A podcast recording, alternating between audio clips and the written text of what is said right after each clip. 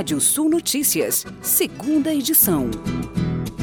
A Amazon está mostrando suas garras. A gigante do comércio eletrônico começou uma série de brigas com a Visa a respeito dos custos de uso de seus cartões de crédito, mas não enfrentará o grupo diretamente. A empresa preferiu dar pequenas alfinetadas e não explicar o motivo. Recentemente, a Amazon disse aos usuários de cartões de crédito da Visa na Austrália e em Singapura que será cobrada uma taxa tarifa de 0,5% em transações nos sites destes países.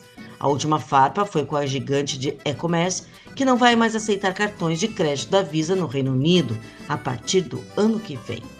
E o Nubank anunciou sua entrada no setor de e-commerce por meio de uma parceria com a Magazine Luiza, a plataforma de calçados da Fit, a chinesa AliExpress e a plataforma Aliet, distribuidora de smartphones Samsung, Motorola e Xiaomi.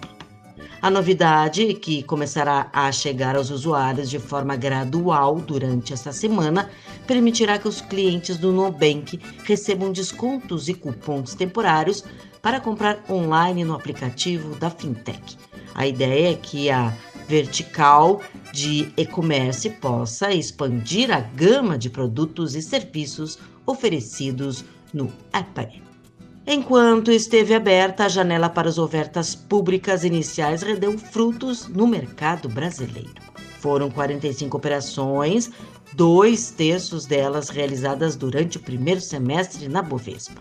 Quem aproveitou para participar foram os fundos de investimentos. As gestoras brasileiras terminaram junho com uma posição líquida consolidada de mais de 23 bilhões em papéis de empresas listadas na B3 neste ano. Segundo o levantamento da Economática, dentre as ações das 45 empresas que abriram capital em 2021, três quartos acumulam queda desde que foram listadas, com um número muito ruins em alguns casos. Apenas 11 ações de companhias como Vamos, Intelbras e Boas Safras estão no positivo. O plenário do Senado aprovou ontem a medida provisória que recria o Ministério do Trabalho e Previdência. A proposta também transfere a Secretaria Especial da Cultura do Ministério da Cidadania para a pasta do Turismo. A MP, já aprovada pela Câmara dos Deputados, não foi modificada pelo Senado, então segue agora para a sanção presidencial.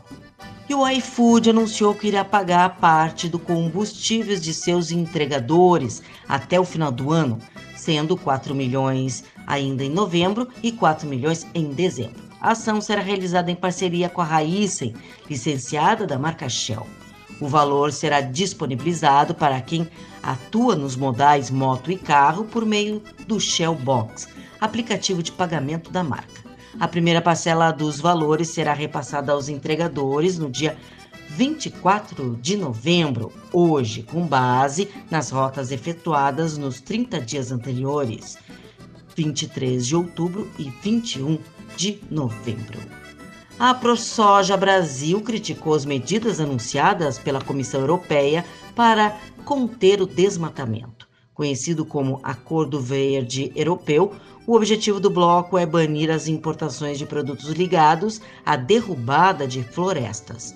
O protecionismo comercial disfarçado de preocupação ambiental, diz a nota da ProSoja, é disso que se trata a medida anunciada pela União Europeia de restringir as importações de commodities agrícolas sob o argumento de tentar conter o desmatamento, diz a nota da entidade. E agora, giro de notícias. Temporada de balanço: 64% das companhias superaram projeções da XP no terceiro trimestre. Tesouro Direto: com projeções do mercado mais altas para IPCA e Selic, juros dos pré-fixados voltam a subir e passam de 12% ao ano. União Europeia busca mudança em regras de viagens para evitar fragmentação. Mercado imobiliário tem redução de 9,5% nas vendas no terceiro trimestre. Produção industrial ficará em outubro pelo me segundo mês, diz CNE. Você pode ler mais notícias no portal radiosul.net. Pode ver esse boletim no seu agregador favorito de podcast. Eu, Kátia Desessar, volto amanhã às oito e meia da manhã no Rádio Sul Notícias, primeira edição. Previsão do tempo. Olá, ouvintes da Radiosul.net. Na noite de hoje, com tempo aberto no estado do Rio Grande do Sul, temperaturas altas, acima de 25 graus na fronteira oeste, acima de 20 graus, na casa dos 20 graus na maioria das regiões. Até na serra ali já fica na casa dos 15, 16 graus nos campos de cima da serra. Tem pancadas de chuva a partir da fronteira oeste e centro-oeste entre amanhã e a tarde dessa quinta-feira e até o final do dia, pancadas de chuva nas demais regiões do estado, possibilidade de temporais localizados. Na sexta-feira, a nebulosidade se mantém no norte, na divisa com Santa Catarina, com alguma chuva nessas regiões e uma tendência já para o final de semana de sol e calor no Rio Grande do Sul. Na noite de hoje em Santa Catarina, tempo aberto. Na quinta-feira, uma maior variação de nebulosidade e a possibilidade de chuva, sobretudo na sexta-feira, até pancadas de chuva que podem ser fortes em Santa Catarina. No Paraná, sol nessa quinta-feira e o tempo com maior nebulosidade é na sexta-feira também com pancadas de chuva que podem ser localmente fortes.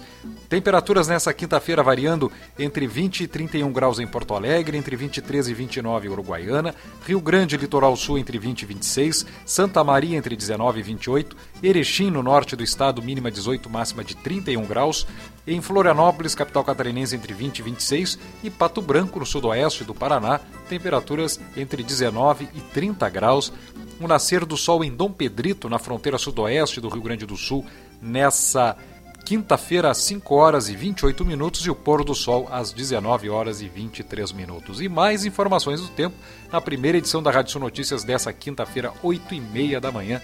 Até lá!